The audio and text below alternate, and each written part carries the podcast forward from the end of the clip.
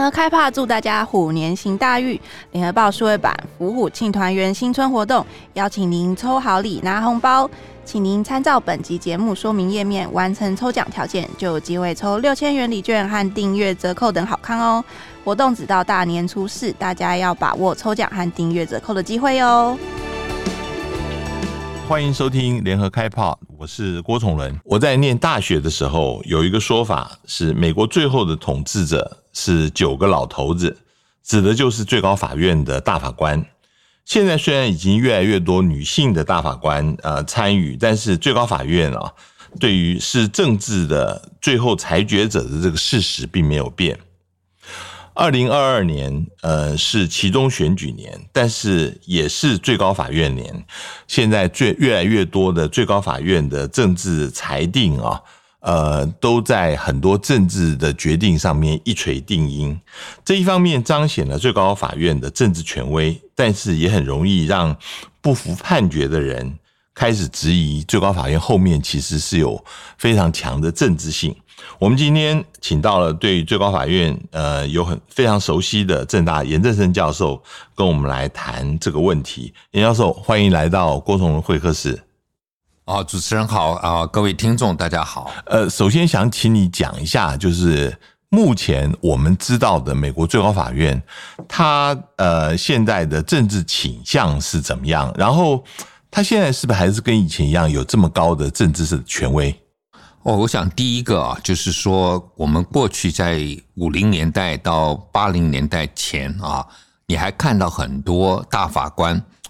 是国共和党啊，譬如说艾森豪任命的，就出乎意料变成自由派了啊，然后甘乃迪任命的，居然出乎意料变成这个保守派了啊。那同样福特任命的，认为说是呃保守的，就最后变成一个自由派的大将啊，像 Stevens。但是八零年代以后啊，几乎没有意外，除了老布希任命的 Souter，他那个时候哎被被这个啊苏努努推荐说哎，我们这边有 Hampshire 有一个还不错的啊，就是吧？结果这个法官呢，基本上大家都不知道他是什么想法，到最后进入以后变成自由派大将，但从那个之后，几乎就是说你保守派任命的就是保守的大法官。啊，民主党、自由派任命的就是自由派的大法官，几乎这个已经没有例外。譬如说，克林顿任命的啊，我们家的最熟悉的这个 Ruth Bader Ginsburg 啊，这个金斯伯格最近刚过世，前两年过世啊，去就是他就是标准的啊。那然后我们再看看这现在还在的 Stephen Breyer 啊，这个是克林顿任命的。那这个老布希任命的那个 Alito，哇，那个是标准的保守派，Roberts。也是保守派，首席大法官，首席大法官。但是呢，他基本上现在感觉上，他有的时候会为了要领导这个最高法院，他会故意有的时候到到到自由派这边平衡一下。但是即使是这样子，因为现在共和党任命的是六个。民主党任命只有三个，一个是克林顿任命的，两个女性是奥巴马任命的啊，一个 Sotomayor，一个这个波多黎各裔的，那一个是这个 Elena 啊 Kagan 啊，一个白人的女性，犹太人了哈。那这样子两位，所以现在就等于是三个是自由派，是绝对没问题。那五个是绝对强的保守派。那另另外，Roberts 其实就是保守派。但是呢，他有时候是中间派，他有的时候会中间过来啊，为了维持最高法院的平衡，呃，这个我们看过去也有这种情形，就是有两个情况，一个就是说，当最高法院是四比四的时候啊，就是说五比四的时候，其实以中间的一个比较偏中间的那个法官，他可能会 maximize，就是让他的角色极大化，他就左右逢源。好，从这个七零年代，我们那个时候是这个尼克森任命的 Powell 开始啊，然后到这个 Kennedy，然后到这个之前 Kennedy 之前这个女性的大大法官啊，呃 O'Connell，他们都是在中间。那等于是就是有一个在骑墙的在中间啊，那四比四的时候，他有的时候倒左边，有的时候倒右边。那 Roberts 之前也扮演这个角色。那扮演这个角色，就是说你变成让你的权力极大化。另外呢，大法官、首席大法官，他有的时候我刚刚讲的，为了要领导这个法、这个最高法院，他不得不不有的时候要倒向另外一边。即使是最保守当年的 Rehnquist 啊啊，也是如此。他是保守派大将，哎，但是忽然看他有时候投票，因为他不能老是当一个这个那个时候自由派是多数，比较多数占多数时候。他不能这个，我是首席大法官，我怎么每天在写少数意见 （minority opinion），对不对？他有的时候要加入多数啊。那我觉得 Roberts 之前也有这样的倾向，但是现在看起来，他就是为了要刹踩刹车，有的时候，所以说会被四比五啊。但是绝对很难改变，他有时候他只要。恢复到他保守的立场，就是六比三，那共和党一定占优势。我我比较好奇的，呃，虽然嗯，刚刚严老师分析每个人后面他的政治倾向，跟他做出的投票，呃，跟任命他的是什么样子的党派的总统是有关的。可是，呃，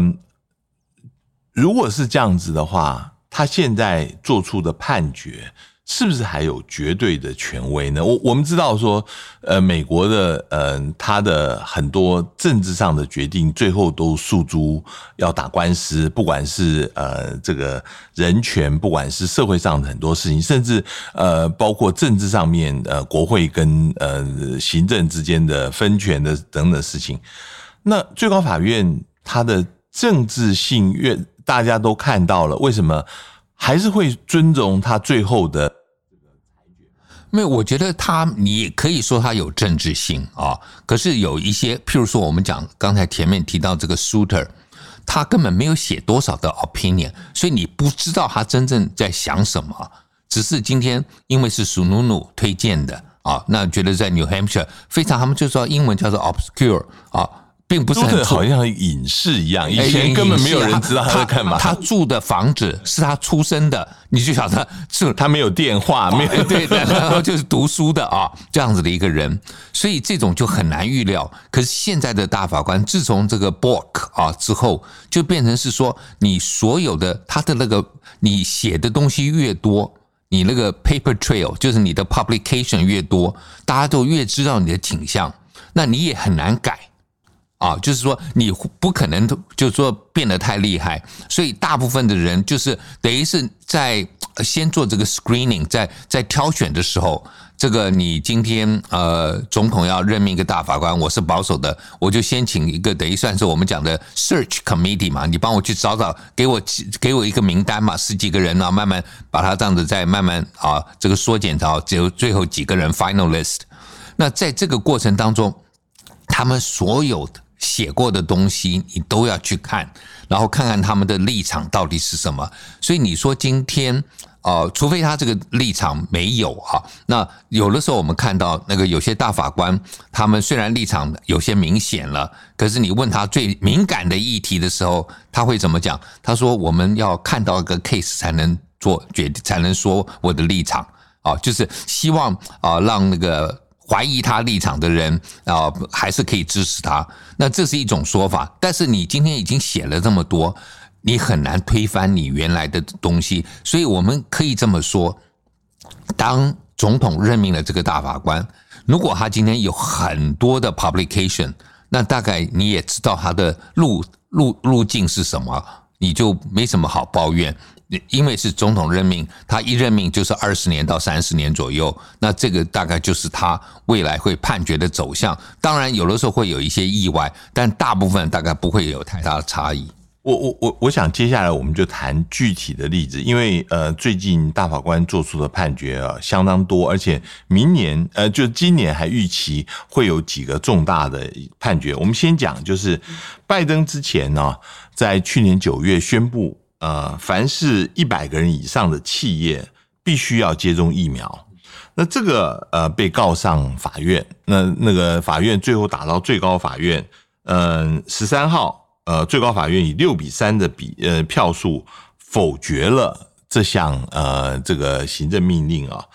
这个代表拜登在防疫上面的挫败。那最高法院是用什么样子的理由？来，呃，做出这样子的判决，这里面是不是有政治性呢？我觉得是这样子，就是你今天最高法院不会没办法对军队做这样的要求啊，呃，就是说，哎，不能不能一定要打疫苗等等啊，这个这个这相关的这些规定。但是如果今天我是私人企业。私人企业我没有拿政府的钱的时候，我当然有这个自由啊。我觉得现在就是这个问题，就是我们过去看，呃，保守派大法官就是认为说，只要我今天的这个企业。没有拿政府的任何补助啊，包括我们讲说私立学校没有拿政府补助，我有什么样的政策，政府没办法干涉的，这是我私人的决定。那你当然，譬如说我们讲说军队，那可能是政府的啊，学校啊，公立学校那有可能。哎，今天如果说是一个私立学校，是完全没有拿政府的补助。其实有很多私立学校也拿政府补助，譬如说啊，对一些少数啊，假使我今天这个学校，我们讲了收一些啊有这个呃身心障碍的，那身心障碍的学生常常都会有政府有补助嘛。譬如说，哎，他是不是需要一个啊这个手语的老师啊帮他解释？那如果今天你私立小学你有钱，我自己聘，那也可以。但是如果你今天觉得哎，反反正政府会配给你，那你就让他来做。那这个样子的时候，你就等于拿了政府钱，那你很多时候要配服配合政府政策。所以，假如你今天啊，这个很硬，我不拿政府的钱的这种私人企业，包括学校，我很多政策我就。可以不跟着政府的，一定要走一些限制，我就可以自由一些。所以你看，小学的那个那个政策，政那个很多规定，那连那个州长如果说，哎哎，你们不能要求什么什么东西的时候，大部分这种公立的小学，你是州长也没办法的。嗯，我我我比较好奇的是，呃，因为我们看到在全世界很多国家里面都有。反对打疫苗的团体跟个人，他们觉得这个是个人的人权，尤其是呃，政府不能强迫我要注射哈。那呃，很有趣，就是在呃最近的最高法院，呃，其实，在大法官当中也有人坚持不打疫苗啊。这个就是呃，Gorsuch，呃呃，葛舒淇他其实嗯、呃，他在这个里面他是不愿意打疫苗那。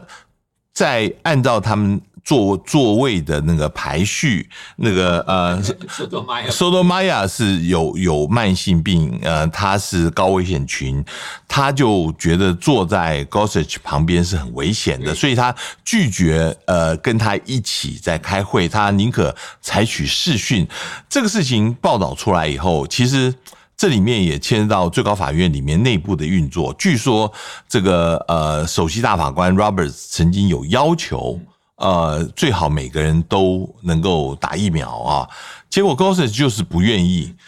这个事情呃，透露出大法官在里面的互动是一个什么样的情况呢？我这样讲哦，就是说以前我看的最高法院的内幕嘛，我很最我最爱看的书就是大法官。那个的 biography，他们的 autobiography 都带来不及写，大概他们退休时候都快要走了啊。那很，但是很多人帮他们写 biography，写这些传记。那传记里头，他们就会有很多这种他的助理啊。来帮忙，就做做他们的等于是叫做 clerk 啊，就等于帮忙啊。这些法学院的学生毕业之后，第一个工作就是帮最当最高法院。如果能够到最高法院，那是很棒的，很很很高的殊荣。所以他们就看了观察很多东西嘛。那你就会看到，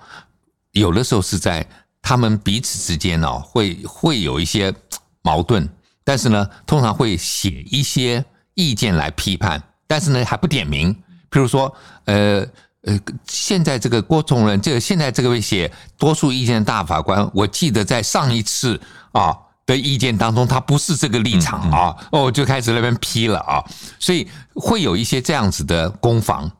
但是个人方面很少看到。那可是，而且你看，我们讲说刚过世的这个金斯伯格 （Ginsburg），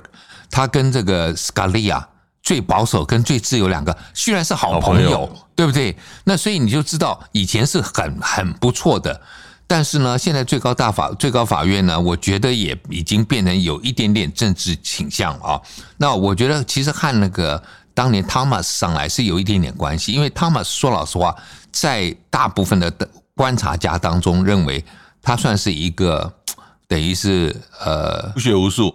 不能说不学无术，就是绝对不是。有分量的大法官啊，那他们以前就开玩笑说他是呃，斯卡利亚怎么投他就怎么投啊，那而且没有什么太多，就是你看不出有一个能够说服人的那种法，这种法学的这种这种论述啊。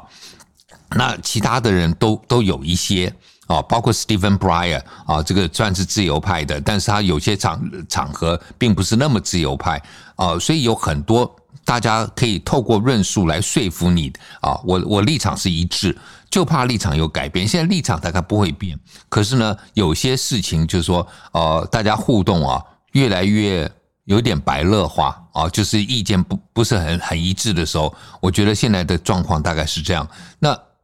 呃，你刚才提到美国大法官最早期就是九个白白的男人。啊，那现在后来慢慢开始加啊少数族裔啊，比如说斯卡利亚是意大利裔的，然后他们固定有一席要保留给犹太裔啊，因为犹太裔其实读法律的最多啊。你看那个所有的那那个大学里头的法学教授一堆都是犹太人，你怎么可能不任命一个犹太裔的啊？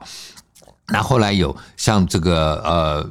呃女性啊，就是西班牙裔的，譬如说这个 Sotomayor 是这个啊。那个拉拉丁裔嘛，波多黎各的。那现在大家就说，哎，女性也有，不是黑人也有嘛？啊，从这个 Thomas 之前也有一个那个 Thurgood Thomas 啊，那 Thurgood Marshall 啊，Thurgood Marshall 大概就是一九六七年詹森任命的。那到现在，大家认为说，哎，应该要拜登就承诺嘛。说我要任命一个黑人的女性，因为没有黑人女性嘛，只有黑人两两个男性，女性有几个？三个啊啊，那四个了现在，那但是就是没还没有这个黑人的。那其实我认为。应该要有一个亚裔了，嗯嗯啊，亚裔到现在还真的没有，嗯嗯啊，那应该要有，那是不是有？有没有这样的人？有，其实我我知道，像韩国裔的啊，在美国的这个法学界的呃教授很多很棒的都有啊，在这个各个这个叫巡回法院里头也有了，所以这个在等于是我们讲说，在这个呃小联盟里头啊已经有了，那如果小联盟有，你可以把它提升到大联盟，这个是可以的，那。如果有更多的这种不同的族群，大家大概会比较了解。我我举一个最简单的例子，那个这个 Kennedy 啊，Anthony Kennedy 这位大法官，那他是因为慢慢认识到他们的他的这个跟他工作的他们法院里头这些年轻人当中有同性恋的，所以他的立场后来就变成是支持同性恋。因为你如果不碰到这些人，呃，之前有有有大法官还说有有这样的人吗？因为他从来没有接触过啊，所以他不会站在这个立场去想。那你如果今天有这种各种不同的族群慢慢多了以后，那当然同样的，你刚刚讲的这个 New Gossage 啊。你才知道，美国确实就是有三成以上的人不喜欢打疫苗啊，而且是完全不信任疫苗，不是从 COVID 开始，从之前就有一堆。那我老打小儿麻痹什么天花什么都都反对，那个一直都有，对不对？那可是如果你是那种以前就是相信政府的，相信这个呃工位的，那你就不断的打这些东西，你都没有怀疑过的。诶，今天你如果碰到有这么多人怀疑。那你会开始去思考他们为什么会怀疑啊？那你说，诶，他们可能是相信一些阴谋论，不见得哦。是有些人是身体确实不适合打的。那你慢慢就慢慢能够了解，但是也同样啊，像 Neil Gorsuch 他也要知道，有很多人像我自己，我我是健康情形不错的以前啊，所以我对那种。呃，健康情形不太好的，会敏感的什么，我就觉得搞不太懂，你怎么有这么多问题？什么这个也不能碰，那个也不能碰。但当你慢慢了解之后，你才能够有同理心。所以我觉得 g o s s i p 要有同理心，那同样的 Sotomayor 也要有一点同理心，那这样才能够慢慢的互动，就是希望能够找到一个中间的妥协的地带嘛，嗯。不过你刚刚提到，就是说，呃，通常就是你哪一个总统提名，呃，这个大法官，通常他会呃跟这个总统意识形态比较相近的，尤其是最近以来，最近三十年是如此。对，有一个特别的情况，我必须提出来，就是最近。最高法院审理一个案子，就是呃前总统川普提到最高法院的一个官司，因为最近呃美国在调查呃在去年一月六号围攻国会的时候啊，大家要负的责任，尤其是大家认为川普知不知情，有没有在后面支持这个事情，申请调阅川普他个人的文件，尤其他的白宫的这些呃访客记录啊等等这些事情，川普说这是行政特权，你不能够揭露的啊。结果这个事情打到最高法院，最后竟然是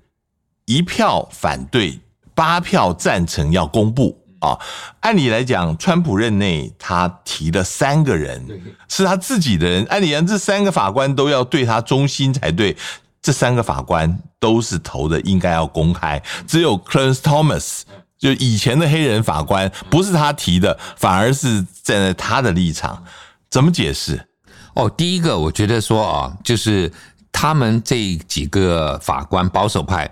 如果你看他们其他的 case，他们从来没有远离过保守派的意识形态啊。那可是呢，在这个案子啊，这个并不是所谓的这么啊保守对面对自由这样子对抗的一个状况，而是一个前任总统到底他还有没有行政特权啊？因为川普讲的是 executive privilege，对不对？那你如果今天有行政特权，我可以不公开。啊，那我们看到的是这个 Amy Barrett 啊也好，或者是说这个呃他的 Neil Gorsuch，我们刚提了呃葛书记，他们是没有讲特多意见。Kavanaugh 也投了，说是要公开，但是 Kavanaugh 呢有做了一点说明，他的意思就是说，他觉得说现任的总呃现任的总统啊，呃如果今天他的这个文件要被公开，他说他知道会被公开，那会妨碍他在在任的时候的工作。啊，他的幕僚等等也会担心，所以他们特别是如果下一任的总统是他的敌人 opponent 啊，那可能会对他不利。他就讲了，他说，所以呢，不不应按照道理，现任总统也应该可以有这样的要求，说要不公开，但是这样的一个权利不是。Universal 不是绝对的，不是 absolute 啊。那表示说，在这个 case 这么大，你攻击国会了，对不起，我还是要公开。那如果说有一些其他的一些，譬如说可能，譬如跟乌克兰的一些决定，那那个可能不要公开啊，那个和国家安全什么。但这个其实没有，所以 Kavanaugh 还帮他讲了一点话，但是 Kavanaugh 最后还是投了赞成票，要要公开嘛啊，所以是八比一。那这个。今天我觉得川普的支持者大概没什么话讲，三个你任命的都说要公开啊，那我觉得就这就是美国最高法院可能还值得称赞的地方，就是他们不是对，他们是对宪法忠于他们的宪法，忠于他们的呃法理啊，忠于他们的理念，而不是忠于一个个人。特别是我们这样去回头去想，他们已经被任命是终身大法官，他没有道理啊。他如果说这样子讲好了，如果今天你是条件不符啊，然后你被任命了，那你觉得说，哎呀，我今天好像是三生有幸碰到了这个伯乐啊，把我这个提上去了，那我必须要啊，好像做一点那个报答报恩。你觉得这个政治的 loyalty 忠诚度在这个大法官的任命上？没有没有，因为我觉得是这样子啊，因为我的个人看法是这样，大法官如果他今天对他自己。的 qualification 有信心的话，他认为我就是按照我的条件上来的啊。虽然我刚好我的意识形态是你喜欢的，你任命我，可是我是有条，我是符合资格的啊。那我是 qualify，我觉得这个是很，这个要一定要你自己对自己的 qualification 如果有信心，那你做出决定就是独立的。如果你对自己的 qualification 没有信心，你觉得你是欠了一个政治人情，那很很可能你就没有办法这么独立。所以从这一点来看，我认为川普呃，他想要说，哎，这几个大法官来支持他，结果是错的嘛，哈。那可是呢，呃，共和党这些川粉啊，川普的铁呃铁那个铁票，大概也没办法抱怨。你今天最高法院是你。如果说在在这个巡回法法院，特别是这个上诉法庭，在啊华府的这个，你觉得对你不利吗？啊，那可是对不起啊，这个最高法院是你你你你任命三个了，然后是你们保守派占多数，最后对做出来这样判决，你也什么没什么好抱怨的。我接下来想问的就是，在二零二二年最高法院会做出两个非常重大的判决，一个就是关于堕胎的问题，另外一个是永枪权的这个限制。我先讲这个堕胎啊，呃，这个之前，嗯、呃，大家知道这个美国让堕胎合法化，就 Roe versus Wade，这是非常重要的一个判决。昨天刚好是四十九周年，明年就五十年了。好，那现在，嗯、呃。开始在南方的一些州对于这个判决提出挑战啊，不不管是在密西西比或者是在德州哈，那大家担心，因为现在看起来是有六位呃在任的大法官是反对这个堕胎的这个判决的，有没有可能今年就会被推翻掉？这个推翻掉，这个对于美国女性的呃。身体的自主权哦，呃，这个对于整个社会非常大的一个冲击跟震撼，你怎么看这个事情？哦，我觉得是这样子哦，就是说，第一个，呃，最高法院呃，长期以来从通过 Roe versus Wade 之后，到一九八零年代、九零年代，其实都有一些新的线索。啊，现说，譬如说，呃，有些可能说要要求你一定要先至少要有一个 waiting period 啊，不能一去马上就是好像今天是要拔智齿，我现在到了就要拔掉，没有这样子啊，一定要先去有一个约谈的一个过个过程。然后以前还有过就是说，诶，如果今天另外一半是不是有权参与啊？如果今天是未成年，父母亲有没有这个权利要知道啊？等等，然后然后你有没有给予啊？这个所谓的 adoption 的一个 advice 过，你至少要跟人家讲说你可以生啊，如果你没没办法养，呃，有很多机构会来领养啊，这些就是很多的该有的这些告知啊，他们都希望你能够走过这个程序啊，而不是说啊，好像是就像这个注射疫苗或拔拔牙一样，你到了就可以做啊，不能这样。所以现说了很多啊、这一方面的，但是基本上，一九七三年这个 rovers Wade 他讲得非常清楚，就所谓的三三级论嘛啊，三个阶段三阶段论嘛，就是第一个阶段啊，就是你怀孕的前面十几个礼拜啊，这个大概可以不用告知任何的事情，你要不就是不是不需要不需要有什么其他，就是你就可以自由的来做。啊，那第二个三阶段呢，就是说，如果今天发现对你的健康啊，或者婴儿有什么有有畸畸形啊，或者你对你健康有问题，可以做。第三个，最后三个三个月，你是不能做任何的啊堕胎，大概就是这样子分很清楚啊，这个 trimester 啊分得非常清楚。那现在就是前面那三个月那个十十二个礼拜左右是是，那现在被限缩了。在德州，他说五个星期就啊啊就要了啊，那五个星期啊，说老实话，什么叫做怀孕啊？我们常常以前，我最记得我在中学读书时候，我们那个生理卫生的老师，他说你什么都不要知道，不知道这个这个第八章，我只记得只要知道一件事，月经停止就是怀孕的前兆，但是你怀孕的时候不晓得是你月经停止之后多久。所以有的时候，你知道你月经一停的时候，你算算，哎，好像才刚过一个礼拜，那你搞不好是在上一次月经停止之后，马上不久就怀孕的，那你等于到你发现的时候，已经过了德州讲的这个时间，你就不能去堕胎了。所以德州这个是很不很奇怪的，就是完全过去说，哎，至少听到小孩子心跳嘛，前面他现在连这个心跳的理论都没有了啊，所以这个德州他们叫 Senate Bill。Number eight 啊，SB 八哦，现在变成好多州都觉得说，哎，我们也要来这样限制。密西西比还是还是比较缩短一点，好像是十州还多少啊，缩短了一点，但是至少还有有一些理由。德州那是完全是非常离谱的，那就是等于是你根本都不知道你有没有怀孕的时候，你测出来你已经来不及了啊。那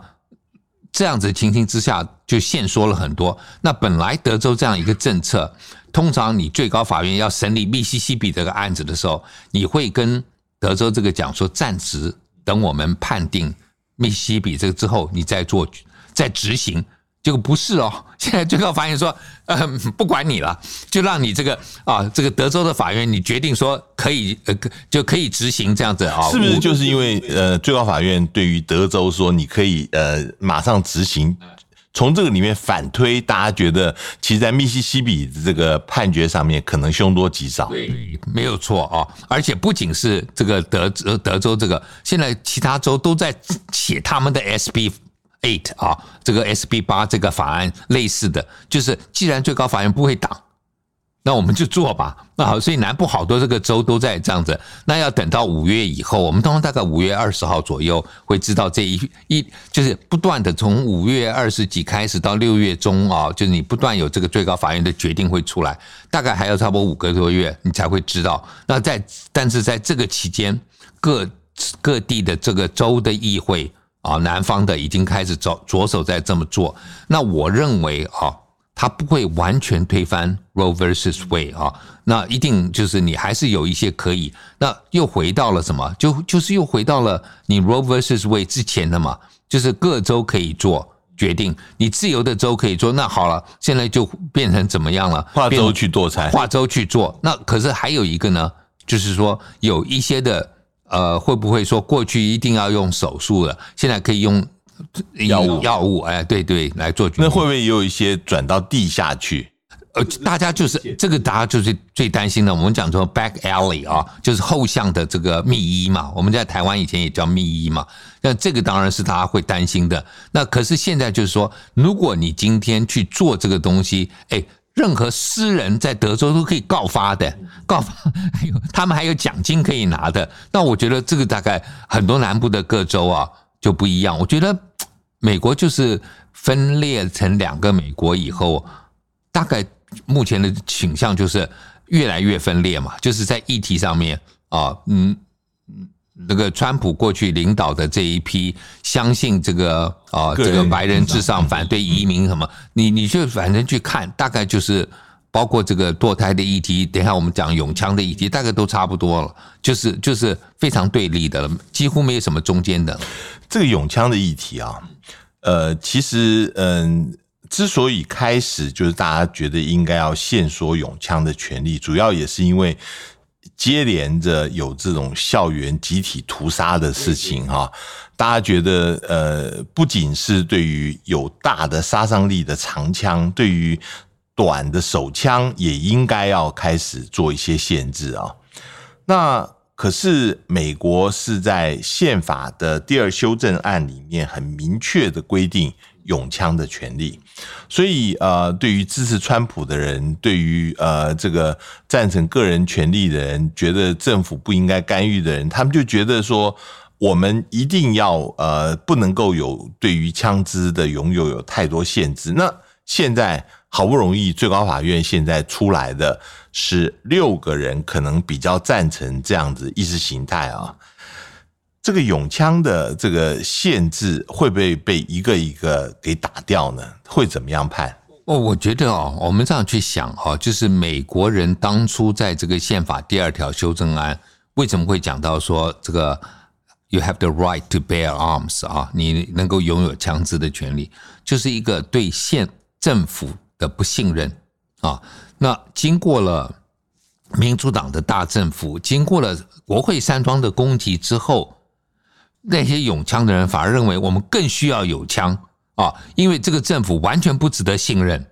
现在，现在到目前为止，仍然有四成的美国民众不相信上次的选举是正当性的，认为还是是拜登他们偷了这个选举。对，那那这个是一个很重要的概念啊。那另外就是说，假使今天我们没有枪的话，那这一个政府就更为所欲为了。所以人民必须要拥有枪。来作为我们讲常常讲很好玩哦，国与国之间的贺主，对不对啊？我们讲贺主。那后来有一阵子啊，这个美国的犯罪率很高的时候，那那些拥枪的人就说我们要有枪。因为今天那个罪犯啊，他今天要 breaking 的时候，他不知道我有没有枪的时候，我这是一个吓阻力量嘛，对不对？因为他不敢随便一进来，你这你说我是 self defense 自卫，嘣一枪就把他打死。如果你今天有这样的，那很多的罪犯不敢随便啊 breaking，不敢随便这个闯入嘛。空门。那现在不是，我现在是担心政府，所以我要要有枪，我才能够对抗政府。我觉得这个是从美国立国以来这个概念一直保留。那只是在不同的时期，可能有些时候有枪变成被污名化了，认为是男性搞展现他那种好像粗犷的暴力的象征啊，不应该要有。然后又加上校园里头很多暴暴力等等哈，那还有些有些失控。我我自己就晓得，我在我小孩在美国读小学的时候，那你呃小孩要到别的同学家过夜，第一件事情就问你家有没有枪嘛，哎，然后你枪有没有锁好？啊，那否则的话，因为小孩子很喜欢把他爸爸的枪拿出来秀，你都已经上膛了都不知道，结果一蹦一打，就很多这种意外非常的多，所以你都会去知道这些东西。我最记得我在美国帮一个美国的律师朋友，白人的朋友搬家，结果他带来就问我说：“他说你们搬了，他说一共有多少支枪？”我们说十二支。他还少一只，赶快再找一下在哪里。就是这个是在他天花板上面啊，就是他那个枪那么多。哎，一个律师在阿拉斯加啊，那我也不知道他受到什么威胁。他有十二支枪，但我还有一个美，也是一个另外一个律师朋友啊，也是美国人。他呢，我就问他，一九八八年我在阿拉斯加教书的时候，我说，哎，我说你会不会投那个杜卡克斯啊投票嘛？他说不会。他说：“He's going to take my guns away。”他他他会把我的枪拿走。所以你看，美国人那个拥有枪啊，就是那种认为是天赋人权的概念，那种人很多。那再加上现在对抗这样的一个联邦政府，他们不信任的时候，那更觉得说要拥有枪支。所以我觉得这个东西经过了多少次的悲剧，大你看像那个在拉斯维加斯那一次，那个那个杀死多少五十几个人的。哎，没有用的。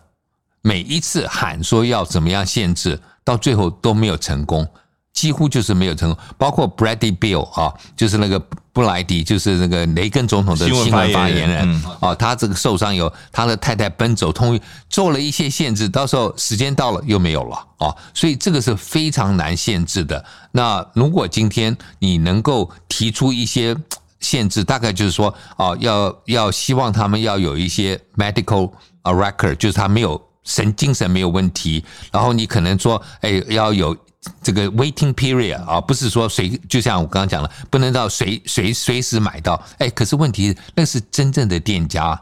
在网络上买，他照样买嘛，对不对？那然后很多人买的那个子弹，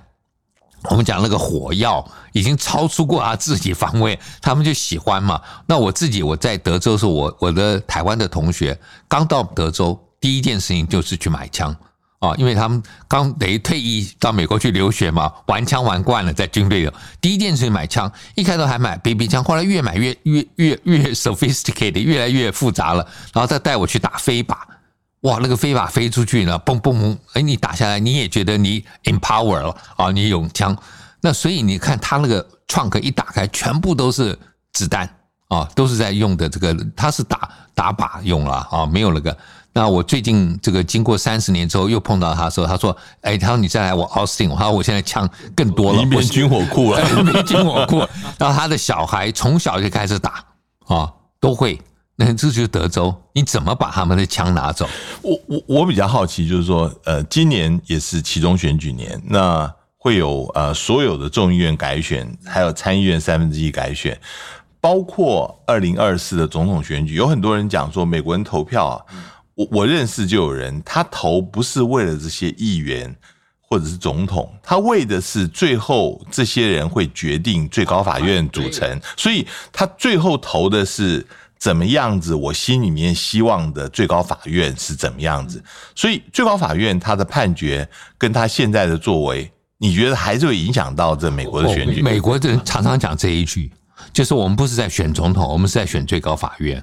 我记得我二零零三年的时候，我到美国去做研究啊，就研究九一一以后的一些问题，在纽约嘛。那我碰到民主党的人在纽约市募款啊，帮 Ohio 募款。我说，你们在那边募款干嘛？我说纽约民主党铁赢的嘛啊。他说我们帮 Ohio 募募款，因为他说 Ohio 不能输啊，如果赢了 Ohio，我们就可以掌控白宫，就可以决定大法官。你看他们的想法啊，就是等于是说，今天即使在最深蓝的纽约州，我也要去关心其他州，因为纽约州决定没有用，我们纽约赢了也没有用，我一定要这个 Electoral College 啊，我的这个选举人团要赢，赢了以后我的总统才能够上。你看最后的结果，如果今天二零零四年凯瑞赢了，我还有他赢了，他就输了，我还有。哎，还真的准了。我那时候后来回头看，我就觉得哇，真的是这些民主党人还真晓得啊，真正的战场在哪里啊？所以决定真的是就是因为你一任命大法官一次就是终身，那这个大法官通常大概五十多岁左右上台啊，有些是不到五十岁，那他就是在最高法院一待就是三十年。那所以如果像拜登啊，如果没有机会任命的话，他现在只有两年的时间啊！他们说你你下面又碰到，如果说参议院啊共和党也是多数，就是还剩一年了，那你搞不好就任命不了什么了。所以现在才会有人要求这个 Stephen Breyer 说你现在赶快退休啊，让拜登任命一个自由派年轻一点的接手，不然的话，万一到了以后又不行啊，又变成变成七比二了，更惨，对不对？所以你就知道这个最高法院。如果说有一些法官会慢慢移动来做一个平衡，那也很好，因为毕竟很多法官到最后他们会看这个社会有变化嘛，对不对？譬如说你同性恋的议题也变出现了一些变化，他们会顺着这个社会的潮流来看一些事情，而不是说完全。遵守他们原来的一些这个这个坚持己见了，所以还是希望大法官有的时候会有一些，但是你既定的立场很难改变，可是可能在一些议题上面他们会有一些不同的想法。我最后想问的是，当然现在民主党有一些比较 radical、比较激烈的人，他们认为，呃，即使是有大法官意见逐渐改变，也不够快，或者说，或者他们觉得现在对他们很不利。有人就讲说，为什么最高法院的呃大法官数目一定是九个？有没有可能增加？我们就是把它增加成呃十一个，甚至十三个，用呃我们现在在掌握优势的机会，我多任命几个，把这个呃劣势把它扳回来。这个说法在政治上可行吗？呃，这样子哦，就是新政时期，罗斯福推出了很多新政嘛。啊，都是联邦的。那那个时候，我们讲说传统的那个很多共和党，他们认为说这个是不对，扩权啊，那就是太多了。所以他们说，呃，包括这个大法官都认为这样不对。那罗斯福就威胁大法官说：“我要 pack the court 啊，我要再增加大法官的人数。你们如果一直这样子搞下去啊，一直说我每一个什么推出来的新政都是与宪法抵触，那我干脆就增加人数。”来来，呃，要淡化你们的影响力啊。那这个当时做了一个威胁，后来就好像最高法院稍微听话一点，那就就有些就过了啊。那这个是当年啊，就是因为这个不是宪法规定的，说有多少人，而是由国会决定啊。那所以这个这个当然都一定是基数才能够。那现在九位，那如果你说增加到十一位，对不起啊。那你就是五比六，还是输哦。所以你刚刚讲说有人想到十三位，哎，可是十三位实在是太多。不过我们又回头想想啊，美国的大法官还真了不起，九个人做这么多的决定。你看他们写出来的这个 opinion，当然是他们的书记写的啊，很多，然后他们看了，但是能够做出这么多，比起我们的什么呃这个 productive 太多了，呃，太这个太就是说非常 productive 啊，能够做出这么多的意见。所以是不是应该帮他们分担一点？不过美国大法官也很有意思，哎，大部分也都活得还蛮长的啊，都活到八十岁、九十岁都有啊，所以他们这个时间很长。那如果今天你民主党要在等自由派占多数，呃，可能哦要到二十年以后，所以所以他们才会有这样的想法。但是